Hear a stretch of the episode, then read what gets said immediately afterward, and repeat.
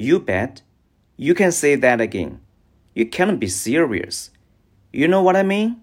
You said it. You should apologize. You should make up your mind. You should save your money. You shouldn't get your hopes up. You are telling me